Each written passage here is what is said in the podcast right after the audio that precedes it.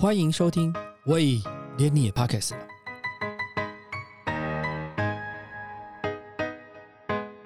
大家好，我是威廉，祝大家新年快乐！今天是大年初六，我们这个兔年啊的第一次的呃访问，我们就交给了我们一个带来一个美丽、时尚，然后体力又好，又是饶舌歌手的杜威，让来跟我们讲一下他的一些人生的经历。杜威你好，Hello，大家好，我是杜威，祝大家新年快乐，兔年行大运。哎，我们我们知道嘛？你在去年得到亚洲模特儿节的模特儿明星奖，是可以聊一下你怎么开始这条道路的吗？模特儿的话，其实一一开始真的是误打误撞。嗯，呃，在我十七岁，因为我从小成绩就不好，就我的学术成绩很差，然后运动成绩很差，所以那个时候其实我只有一个学科成绩好，就叫做家政。所以那个时候我是立志要当一个厨师，在我青少年的时候，呃，所以其实我从来都没有想过呃当厨师以外的道路。那是有一天十十七岁的时候上学翘课，跟朋友在东区逛街，然后遇到了一组这个实践大学的学生，然后他们就问我说：“哎，我们要办一个呃，他们服装设计系的。”比模特儿的甄选这样，因为他们服装设计系都会有毕业展演，然后他们需要甄选模特儿，问我有没有兴趣去，然后我就去了。然后就在那个模特儿的甄选上面，呃，遇到了凯沃的我前经纪公司的秀导，然后秀导就事后就打电话跟我说：“哎，我们是这个凯沃模特儿经纪公司，啊，觉得你身高不错，然后这个条件还算可以，有有没有兴趣来我们公司看一看，然后聊一聊这样？那呃，其实，在那个年代，那个大概是二零。”零九一零年的时候，其实那个时候，呃，网络上面还有流行一种诈骗的经纪公司的模式，就是呃，跟你说，哎，你很适合当艺人，要不要要不要来，然后帮收钱拍一组这个宣传照，然后公司就消失这样。所以那个时候我也不知道凯沃到底是是什么东西，然后我就觉得，哎，是不是诈骗的这样？然后是一直到呃，所以我在讲电话的时候就一直很有防备心，一直到他跟我说，哎，我们是这个林志玲的公司，我才哦，那我知道林志玲，所以那个时候就去了，然后参观。完之后，但是因为那个时候是高二，嗯，然后正在准备考大学，然后呃，因为毕竟家里也没有人是从事相关的。相关的行业，所以呃，父母的态度都还是比较保留一点。那那个时候对他们的承诺就是 OK，那我把大学好好的考完之后才签约，所以是一直到高三考完大学之后才正式的进入这个行业。所以你大学念的过程当中跟呃，模特这件事情是并行的吗？呃，对，等于说我是十，因为我是比较呃，等于说在我那个年呃，在我的那个年龄里面，学籍里面我的年龄是比较小的，所以我高中毕业的时候还没有满十八岁，所以我还是算是十七岁就签约，然后我一进大学就是有经纪公司的状态。嗯，因为我我知道现在现在其实有很多的呃，大概像你刚刚讲这个年纪的小朋友，大概呃。有的是被韩国公司发掘到，然后去韩国去做训训练啦什么的。是是是是。然后然后有的是，那可是他们的学业是都可以持续吗？其实必须要诚实的说，我在从十七岁入行到现在，其实有很多的呃同行的朋友，在这个年纪的时候，他们可能大学就会选择休学。嗯。呃，所以你过来人，你会建议吗？目前每一个人说休学之后做了几年，如果真的不做了会回去念，但是我还没有看到回去念的。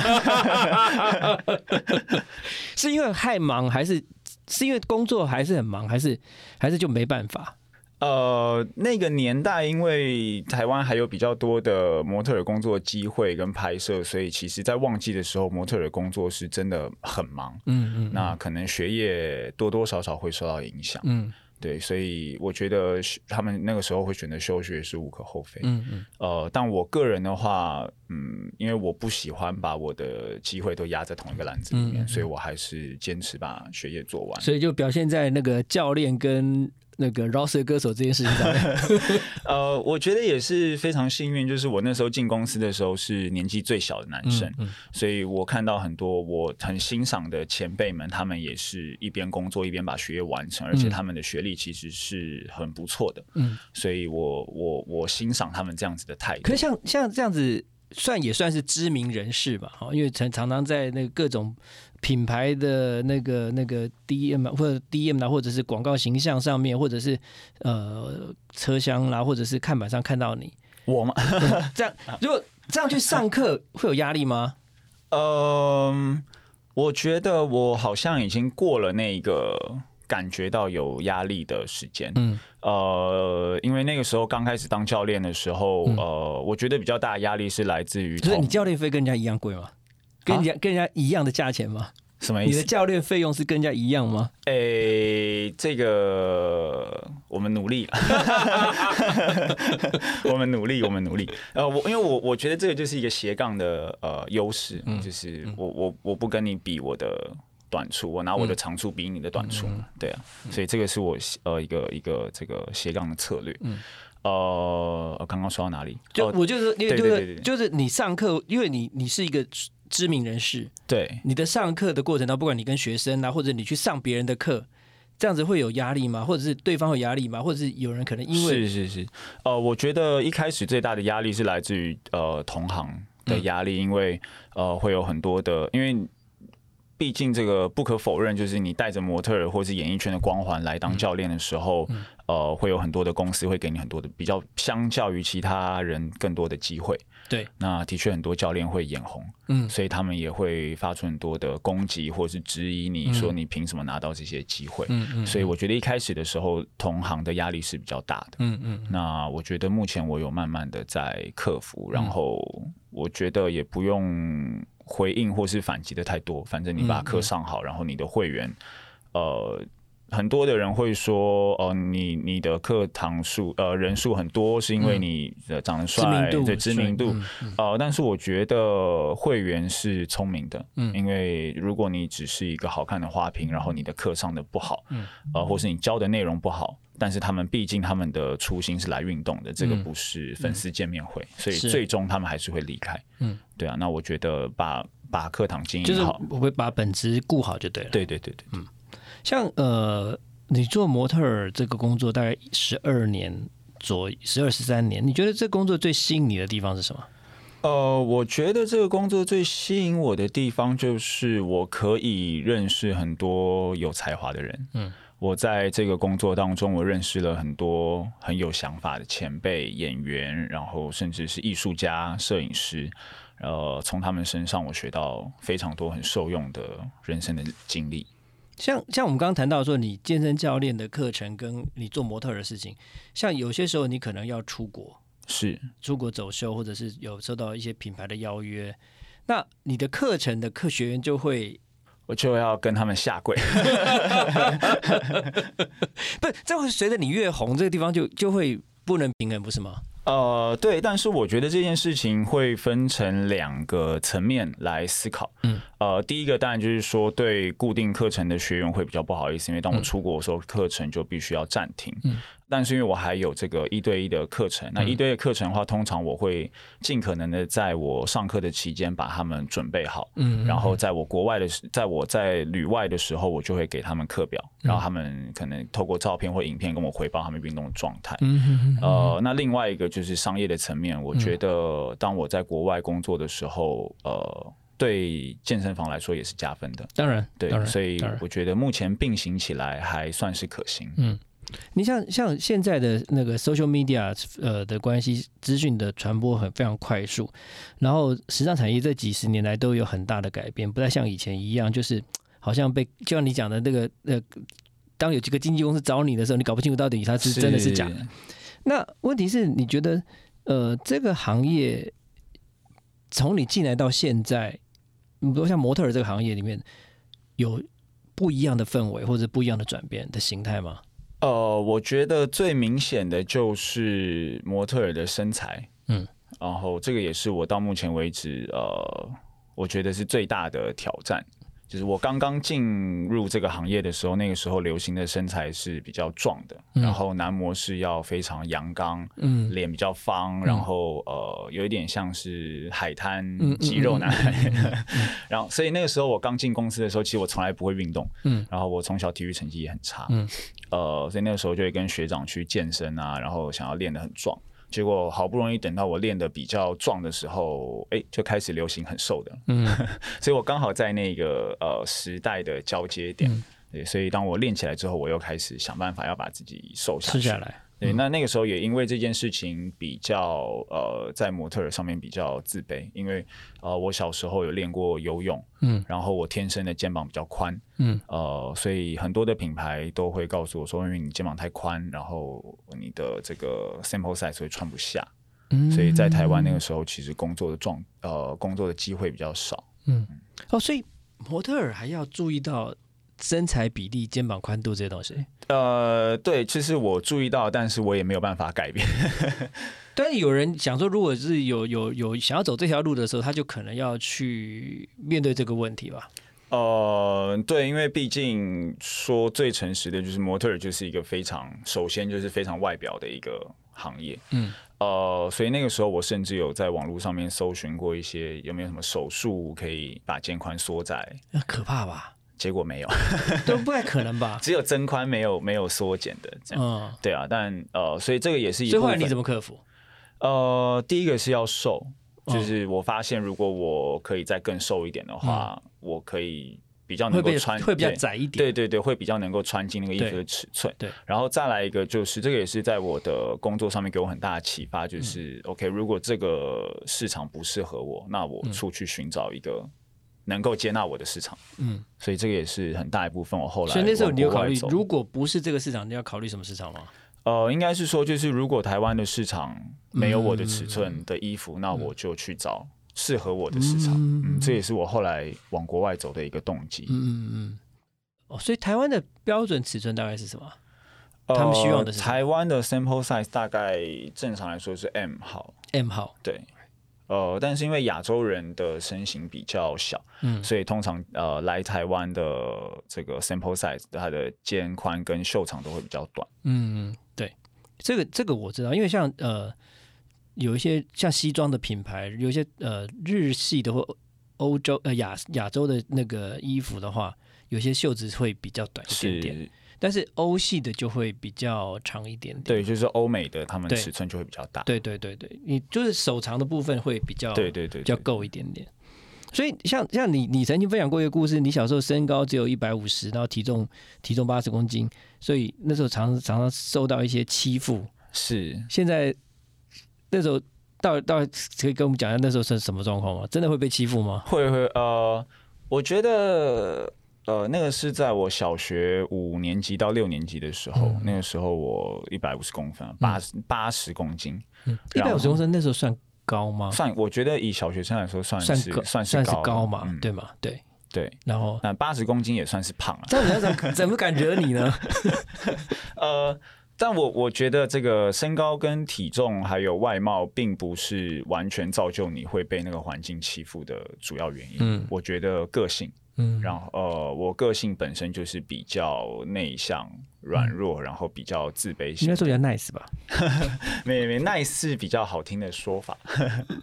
对，叫我我比较不善于呃团体的活动，嗯，然后也比较不善于这个和别人呃在团体里面打成一片，不会不太会主动跟别人聊天。呃，所以在那个情况下，也许就会比较容易，再加上我个性，我觉得我蛮难相处的，嗯，所以可能就会可以可以问一下你什么星座？处女座 哦，我觉得我蛮怪的，所以呃，在那个环境里面就会比较容易成为被欺负或是嘲笑对象，因为再再加上我动作也比较慢，然后。呃，做一些的科学实验，我觉得很容易笨手笨脚把东西弄坏。嗯，对啊，所以那个时候的，所以你你后来有尝试要改变吗？或者是改变？有有有有，一定肯定会有。但是从内要内向走到外向，从不善于交际跟变成稍微可以愿意，其实要有很多不同的调整啊。是是是，所以你可以分享一下，你有调整过什么？比较值得可以讨讨论的地方吗？呃，我觉得是，我觉得这个是一个一个从内到外，再从外回到内的一个过程。呃，在我小学的时候，因为我很内向，会被欺负，我觉得更内向。嗯。然后，当我国中换了一个新的环境之后，嗯。呃，再加上因为又抽高，然后青春期比较容易瘦，所以当我瘦下来，我不再是班上目标之不不再是被欺负的目标之后，我反而就会。呃，有一种反弹的状态，变得更张狂，更希望吸引大家注意，得到大家认可。然后这个状态持续到高中，嗯，然后呃，到了高中之后，我又发现，哎，这样子的一个张狂的状态，反而也会呃，有有引来不一样的压力，对，也会也会成为别人的一个被攻击的对象。所以呃，再从这个很张狂的状态，慢慢的练习把自己收回来，然后练习去融入到人群里面。这样，但是所以其实听起来你是一个会自我检视的人。呃，对我每天尝试着自我批判，这样其实蛮严苛，但是也蛮好的。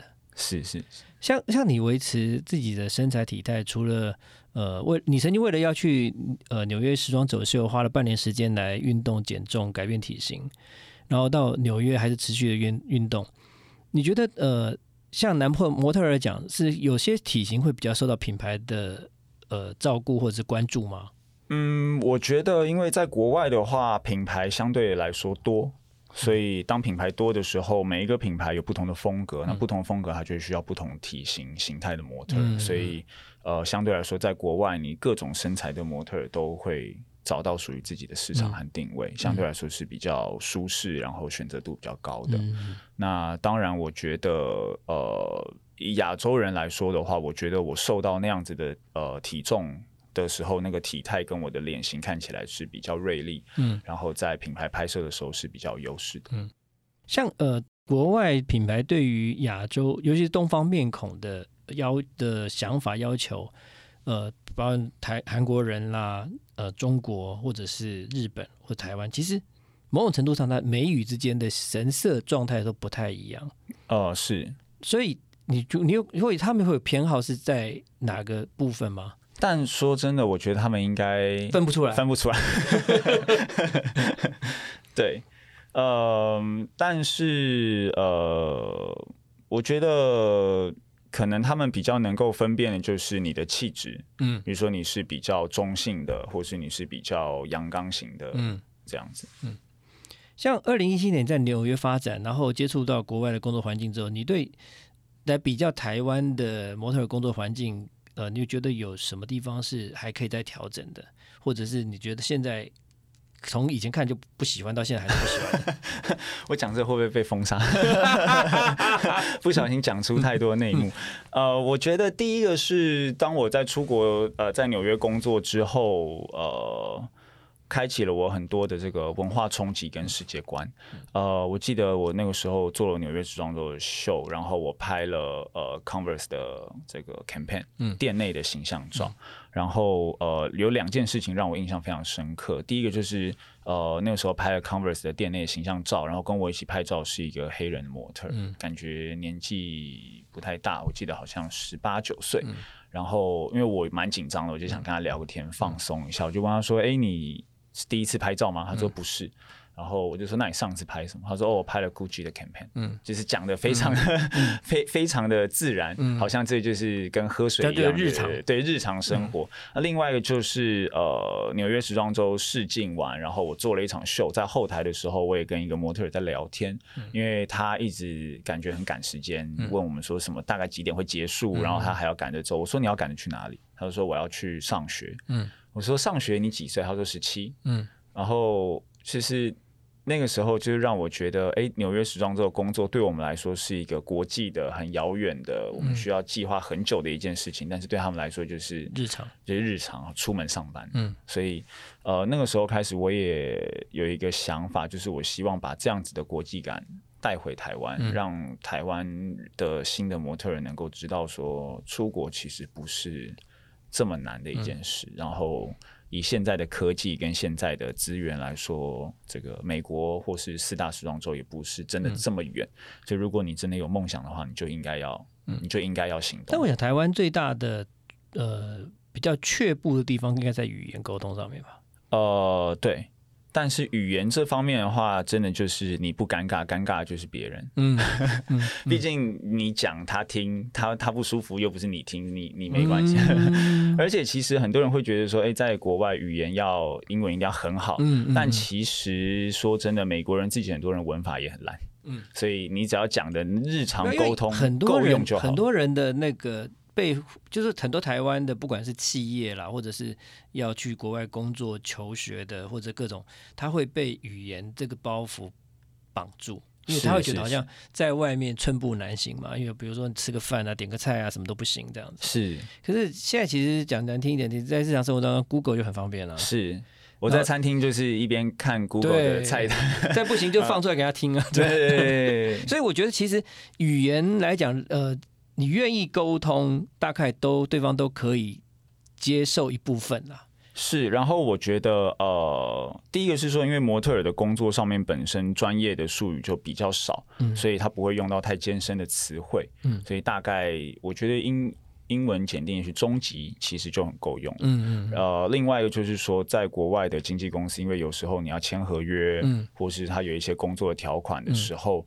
呃，那边的经纪人目前我遇到的都蛮尊重模特的，就是他，因为他们接受当场就要签吗？不，没有时间让你审阅吗？呃，可会审阅，会审阅，但是那其实审阅你就找找人帮你看就好了。对，这个这个是一个。对，然后另外一个是说，他们也接触很多的外地来的人，所以他们也可以理解说我们的英文不是那么的好。嗯嗯。所以那个时候我签约的时候，我的合作的经纪公司是逐条。解释给我听，对，然后一直到确定我完全听懂，嗯，然后甚至我们公司还有一个呃华人，然后他也会协助我。这样，其实我觉得这种大概因为从事国际。呃，国际的平台上面很多各国的来往的交流，他们在处理这种事情非常有经验对，然后他们其实也不会觉得说很怪，或是觉得哎，你怎么英文不好？很正常啊。对，其实我我记得以前我在在饭店业工作的时候，然后就有一个前辈跟我讲说，反正呢，你碰到的人百分之八十都不是都不是呃都不是母语系，对，都都不是英语系，应该说是英语系，但是所谓的英语的。英文呃，英国的英语跟美国的英语又不同，是，所以你碰到的百分之八九十的人呢，都不是母语系的，没有错。第二个就是，因为既然你不是母语系，他他也不太认为你讲的是对的，或者你讲的是错的，他也不敢判断你讲的对对对，所以他也没办法无从沟无从判断起。然后呢，你真的是那个碰到英国的或者是美国的呢，因为你不你本来就不是本国人，所以你讲的话讲烂一点是应该的，是，所以他也不会怎么样，所以基本上你就讲吧。对，其实你所以那个那个前辈就告诉你，基本上你没什么考虑，就讲嘛，你管他你讲，你用什么东西，反正你只要沟通得了就讲嘛。对，然后反正他们听不懂，他们就会问再问。对对啊，那你看你怎么确认嘛？对对对对。所以我觉得其实语言但语言的障碍的克服是最最大的是在于你愿意沟通这件事情。是，然后我觉得呃，以模特的产业来说的话，呃，这件事情就会影响到你在试镜或是在拍摄时候的自信心。需要自我介绍吗？呃，要基本，所以基本上你的这个语言能力还是要有一些可以处理自己、介绍自己的事情，或者是介绍自己专长的事情嘛？对，因为在试镜的时候，呃，如果他对你比较有兴趣的话，可能问会问多问你一些问题，比如说你从哪里来，然后你呃有没有做过其他工作，然后或是你平常喜欢做些什么事情，所以基础的日常绘画。呃，在回答的过程中，他们也会去判断你的自信心、你的态度。呃，所以这这是我以往在纽约的时候，我觉得我也是败在语言。我觉得在全英语的环境，我相对来说是比较不自在的。嗯，那这也会反映在我的一些小动作上。所以这一次，就是你会有一些可能不自然、不自在、呃，不自觉的。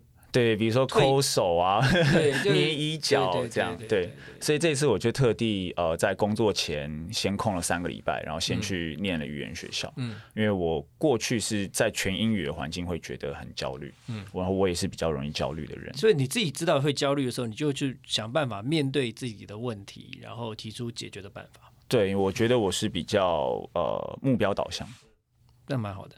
像呃，比如说模特这件事情。做的还有点成绩了，然后也得到很多肯定。那健身教练跟饶舌歌手这件事情是怎么想要开始这样子的？哦，我觉得是因为那个时候我刚加入这个产业的时候，还是在一个相对来说资讯比较封闭的状态。呃，然后因为我刚刚说我是年纪最小。进公司的。然后那个时候我就看到了一批学长姐，大约在三十岁上下就面临到转职的问题。嗯，呃，但是有的时候不一定是厂商不要再找你拍摄或是工作了，有的时候是因为你自己生涯规划，毕竟呃模特的工作收入不是那么的稳定。呃，所以就遇到他们转职的问题，然后就看到他们在三十岁之后好像没有特别的专长，在转职上非常的困难。嗯，呃，我自己不喜欢这样子没有办法掌握我自己生活的感觉，所以那个时候我就觉得说我未来一定不要。变得像他们那样，嗯，我想要能够掌控我自己的人生，嗯所以那个时候我也想了很久，就是到底有什么样子的工作可以让我又兼顾通告又兼顾收入，嗯，呃，然后又可以及早开始培养我的技能，嗯，呃，那个时候也是刚好在健身房遇到我的呃引路人，引路人，那个时候我有一个很好的一个呃飞轮教练的老师，嗯，然后呃，也许是因为我常常会问他一些训练的问题。他可能被我问的很烦，他就说：“哎，那边有一个证照，你去考，考完你就都会了。”所以，所以你真的去考证照？对，我那时候就去考了。然后考完之后，其实我本来也没有那么想要，想要那么早的开始教课。嗯，但是也是因为遇到了现在呃这个飞轮协会的老板，然后他觉得我有机会，然后也是对半半推半就。考这个证照，他需要什么条件吗？呃，其实没有阅读什么东西。呃，当然这需要什么体力。呃，体力是基础，毕竟它就是体力的工作。所以证照里面有一个就是类似叫做体力活的事情嘛，就是要怎么可以讲讲一下？对，呃，分享一下吗？比如说以我们的飞轮系统来说的话，我们在培训的时候，基本上就是会踩飞轮课程，然后大概会骑呃两个整天，然后上午大约是三个小时，下午三个小时，然后两天不休息啊。呃，三个小时之间，大家就是比如说讲到一个重点会停下来讲解一下，然后其他就是正常的像一般上课，然后主要是让来培训的教练可以体验一下，嗯，然后也是融入在这个课堂的氛围中，然后全部上完，全部踩完之后才会。同整刚刚教官教的内容，所以体力是基础。嗯，那我觉得呃，再来就是口条。嗯，那在这个基础的体力跟基础的口条之上，就是教练个人的进修的能力，就是你希望你的课程带带给会员什么样子的内容。嗯，所以除了飞轮之外，我还进修了这个一对一的体适能教练，然后呃职业选手的运动专家的证照。嗯，因为我希望可以给给我的会员更专业的，然后我也希望我讲出来的每一个。的呃句子都是非常有说服力、说服力跟有资料研究背景的。嗯嗯，所以像像我我我的我的健身房教练就有些时候就是这样调整的姿势，我会问他说：“哎。”这个发生什么问题啊？为什么这个肌这边的肌肉会比较紧啊？然后他就会告诉哦，是哪一点怎么样怎么样？对对对对，因为我觉得人体是非常奥秘的，嗯，所以这个研究是永无止境的学习。因为其实如果你没有接触到健身这件事情，或者没有接触到一些训练的时候，你其实你不知道自己身体跟体，就你会觉得自己体力很好，体能不错，可以跑，可以干嘛？可是其实你不知道，其实你很多东西，你的动作跟肌肉的应用是不对的。是，然后呃，我觉得以身体来说的话，因为身体是传导性的，所以有的时候你腰痛不一定真的是腰有问题，这个这个需要呃比较专业的人来判断。对，那另外一个就是训练课表的安排，就是你如果每天都跑步五公里，然后你一整年都做一样课表，那可能对你的身体也不是一个好的运动，因为只是在局部的肌肉上用到，其实大部分都没用到。对，所以我想要追求一个，第一个是科学化。安全的，然后有效率的训练，所以也需要阅读或者是怎么样去增加这部分的知识吗？是，就是必须要花很多的时间去阅读一些呃，比如说解剖学的书籍，我要了解肌肉跟骨骼构造。这这个你本来有兴趣这些东西吗？诶，其实说真的不太有，毕竟我从小生物自然课就很差，所以我也从来没想过我竟然会需要去读，比如说肌肉，然后细胞核怎么工作。这样不容易，不容易，所以也会建议菜单吗？呃，训练菜单吗？呃，以前两种嘛，一种是吃的菜单，一个是那个课程的菜单。哦，呃，我觉得这个跟这个我教学的逻辑有很大的关系，就是很多的会员会问我说：“那教练，我应该要怎么吃？”嗯，呃，但是我都会先跟他们说，只要你不是吃的太夸张的话，我建议你先运动。那吃的话，就是我觉得可以慢慢调整啊。那只是说，因为很多的会员来运动的时候，他就觉得说我是不是一下就要把我的饮食改成全部都水煮的，或是吃的很？你会建议这样做吗？我个人是不建议，因为我觉得做不久。嗯，那我觉得只要做没有办法持续坚持的事情，它对身体都不是一个长期有好的表现的状态。嗯，对啊。像维持你这样的身材，你的饮食，如果讲应该讲一先从一天讲起，你的一天的饮食大概长什么样子？一周的饮食长什么样子？哎，我一天饮食跟一周的饮食长得是一样的。嗯，所以一天饮食，我是一个生活非常无聊，然后非常规律的人。你不会参加任何的 party 或者是任何的。的会有超过你这个范围以外的事情吗？呃，很少。然后，所以就是说，现在就是算是我们的淡季，嗯，所以就是过年前我就会开始还债，嗯就是一整年当中，谁说我难约的，约不出来的，送他就对对对，是要约吃饭的，或约约出去的。所以，但像你的饮食的话，你的重点是什么？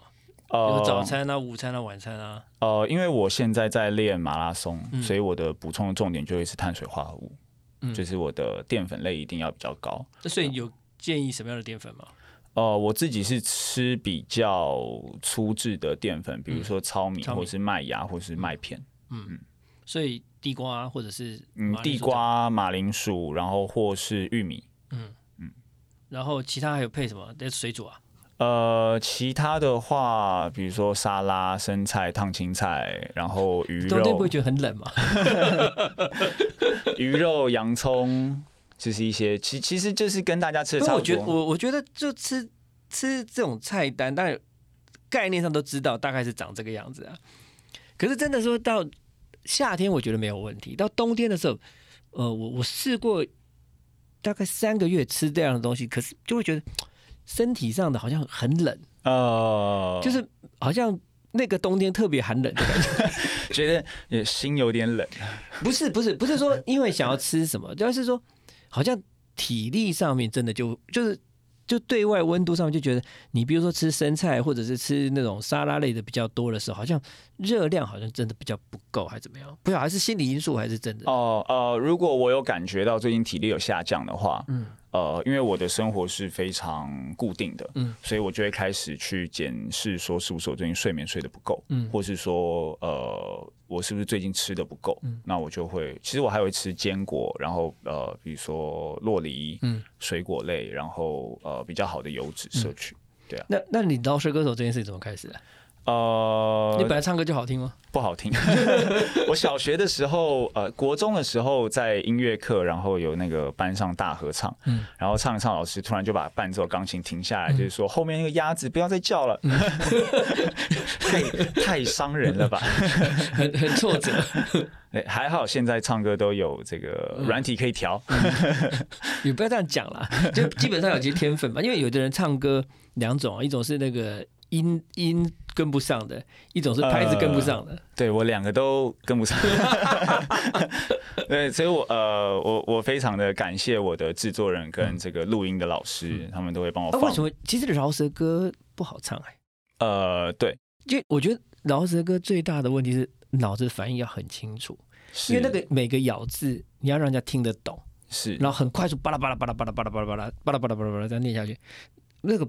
不是那么容易的事情啊。哦，但我觉得在这个音乐创作上面，其实跟模特是呃有一点像。嗯，就是呃，如果你只是想要做一个很酷很帅的外形，嗯，那其实很多人都可以做。嗯，但是最终能不能让你长久的走下去，我觉得还是在于你的内涵、你的气质。嗯，所以以模特来说的话，就是在跟厂商试镜的时候的谈吐。嗯，然后以这个音乐创作来说的话，就是你歌词的内容，然后你想。传递的想法，嗯，所以呃，我觉得那些节拍、音准，呃，都可以在练习，或者说讲最粗暴，就是我们可以用机器直接调好，嗯，但是歌词是没有办法被被呃别人取代的，当然，对，所以你自己也创作这些作品，对不对？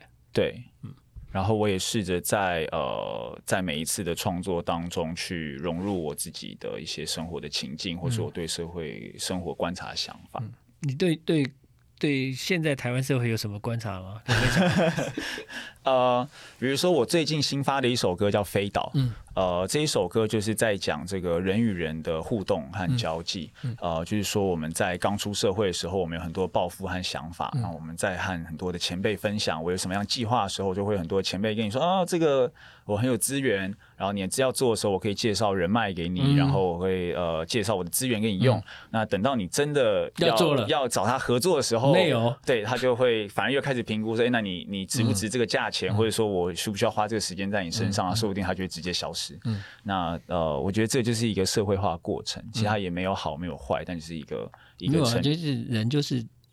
人人在谈这种事情就是利的导向嘛，对对对对，所以所以他算盘开始打，就发现说他算盘打不出来的时候，他就没办法。对，所以呃，我那个时候就把这件事情叫做飞岛，就是像是一个传说中飞行的岛屿啊，每个人都听过，但是很少的人上去过。对，其实我觉得，呃，我觉得人的呃很多东西就是当要分享自己的资源给别人的是很难的。是是是，有呃我，所以我觉得在呃做生意上面其实没有朋友。嗯，如果你要做生意，就不要跟我讲朋友。那如果我们要当朋友的话，你就不要跟我讲说要做生意。我觉得这样是比较好的。通常比较比较难界定啦。嗯，因为应该这样讲，其实我看到的很多同学合伙或者是朋友合作。分分的居多，然后决裂的居多啦。是，但是可是碰到这种事情的时候，大家很又很想要在一起。是，然后就嗯，我所以，我刚我像我我之前在录一一次一次的那个分享的时候，我觉得其实我我们人在一些工作的过程当中啊，很容易把自己看得很大，是，然后把别人看得很小。是，然后所以当你把自己看得很大的时候，你就把自己优点看得很大。是，可是当你把别人看得很小的时候，很很奇怪是他的缺点你也把它看得很大。对，所以所以当这件事情发生下去，你会觉得说我这么优秀的人，怎么可以跟你这么有这么有问题的人在一起呢？所以这个件事情就会开始就不断的造成麻烦。呃，有点像谈恋爱跟婚姻的感觉。嗯，一开始相爱到后来相爱的都变成缺点。呃。其实很多东西你是忘记一开始你为什么喜欢这件事情，是是是是，就像你工作一样嘛。比如说你你说你模特儿工作，你说呃模特儿工作做三十年、做二十年、做十年，其实要做到五十岁的人也是有，是，但是很少，是，但是他就会随着年龄层不断的改变、不断的改变、不断的改变，他会有他适合的角色，是。就像我最近看一些 IG 上的影片，我很难想象。我以前看过的那些歌手，现在变的样子啊，因为时代的眼泪。因为如果没有这些东西的话，你是呃，你的印象是停留在几年前、几十年前的那个样子。是，然后忽然间你发现说，那一群呃，在舞台上热力四射的那一群年轻人，现在变得白发苍苍的，然后脸上有点皱纹的，然后你唱着一样的歌，是，那就想，嗯，到底什么是？那个，但是可是，呃，这个氛围、这个样貌，它并没有太多的改变，是。所以我觉得，其实就是一个工作，你要一直做下去，其实也没有不好。那中间要转换角色也可以，是。但是怎么去界定？不要忘记一开始的那个想法。是是是。这就是为什么我觉得模特的工作很吸引我，就可以认识很多很有想法的人。对，因为真的真的，我觉得想法是很重要，因为。很多时候，比如说有像呃，我看到有些人突然间哦就要去创业，要做什么事情，嗯，可是平常在生活当中你就觉得他没有，就是你没有感觉到他有那个创业的热力，那种那种情绪，就是你在工作上他不是你说你做模特儿好了，你为了模特儿的工作，可能你牺牲掉的是交际，嗯，因为你可能要睡眠要充足，嗯，对不对？你你不能维持那个脸皮肤这样那个状况没有光泽不好的样貌嘛，对不对？是。饮食。是。那你固定要上健身房，你要做一些自己体。我是属于比较刻苦的模特。对，这这三个全部都做模特。但是你要你要 你要你要你要做这样这样子，你你的日子可以久，因为你的体态什么维持的是比较一致性是是是。你如果说哦有一些不同的生活方式的时候，其实就很容易改变你的外貌样貌那些东西。嗯。所以你就会变得就像就像那个棒球投手一样嘛。如果你投投球的姿势，或者是做你的生活形态或样貌的时候越单纯，它可以这个选手的生涯可以越长久。是是，生活越复杂的时候，他的选手生涯就越短嘛。是，所以越短的话，就越容易要面对那个转型的那个问题。但是并不是每一个人都可以去当投手教练、总教练。是是，所以我才会觉得说，其实对于自我克制，说你是有付出代价在维持这件事情。对。然后才能让这个路子变得这么长久。是，所以接下来嘞，下一步嘛，呃，其实我一直在思考的就是呃两件事情。从我刚入行开始，第一个就是呃我要怎么样子，就是像我刚刚说的，呃用我的长处来比人家的短处。我要怎么样子把我的每一个身份呃完美的结合在一起，然后展现我的优势。呃，最终我想要做到一件事情，就是当我说我是杜威的时候，没有人会问我说，所以你现在工作是哪一个？嗯，也没有人会问我说，你现在主要收入是哪一个？就是我就是杜威，我做的每一件事情都代表我的事业，然后我想把这些每一个事业。现在会有人这样这样质疑吗？呃，还是会有一些人会问我说，所以你现在主要的工作是哪一个？是模特儿还是教练？就是你，所以你比较喜欢哪一个？那其实我两个都喜欢。嗯。对啊，然后呃，另外一个就是我觉得传承，呃，传承是很重要的，因为呃，在我刚入行的时候，我非常幸运可以有很好的前辈，嗯，给我很多的呃正确的观念，嗯，那也才能够让我可以走得这么久，嗯，所以我也一直在思考要怎么样子把国外的环境跟我呃在国外体验到的想法带回来，然后让台湾的年轻人、新一代的模特可以呃更多的和时尚、国际时尚可以接轨。最后，你可以建议，就像你刚刚讲，年轻的年轻人如果想要走这个行业的话，呃，他如果这个很有兴趣走这件事情的话，他现在要准备的东西什么，在他还没接触到这个行业之前，哦。可以顺便宣传一下，当然，我们我们呃，在这个二月的时候会开放报名，我们举办了一个模特的比赛，嗯，然后呃，最终决赛的优胜人选会送到韩国去参加这个全亚洲的模特大赛，嗯，如果你想要入行的话，这是一个非常好的机会。对，它具备什么条件呢？年龄啦、身高体重有这个要要求吗？呃，我觉得这个在我刚入行的时候，的确身高限制是比较严格的。那如果你的目标是要做国际的时装周的，话，嗯，的确，这个女生最好是一百七十三以上，嗯，男生的话大概一百八十五以上，在国际上这个身高是一个门槛，嗯，这样。那如果你说你的目标不是在四大时装周，你是想要做一些杂志的拍摄的话，呃，其实我觉得现在的模特没有一个非常明确的审美观，就是说你你的刻板印象一定要长得像是什么样子。我觉得个人的特色才是最重要的。嗯呃，个人的特色就包含了很多，不只是你有没有花钱买名牌，最重要的是你在拍摄或是你在交谈的过程中，你眼神散发出来的想法。嗯，那这些想法跟内涵才是呃，我觉得最重要的武器。所以在我们的这个模特儿培训课程里面，呃，其实我们真的台步或是拍摄会教的比较少，然后我会分享比较多。我真正觉得，在我这一路上帮助我模特可以做得好的武器是什么？我觉得内心才是最重要的。我们今天谢谢杜威的分享，也希望我们之后能够常常看到你来跟我们分享很多各种不同的资讯，尤其是对于一些年轻朋友想要加入这个行业的来讲，不要忘记这个模特大赛哦，对，模特大赛，我们叫做 Face of Asia Model Festival。如果要想要加入这个行业的人。过完年就可以报名了，可以可以，祝大家新年快乐！我们谢谢杜威，新年快乐，谢谢，感谢你收听，喂，连你也 pockets 了。如果你喜欢我们的节目的话，请记得帮我们按赞、订阅、加分享，也欢迎留言告诉我们你对节目的想法，或者是想听的主题哦。谢谢你。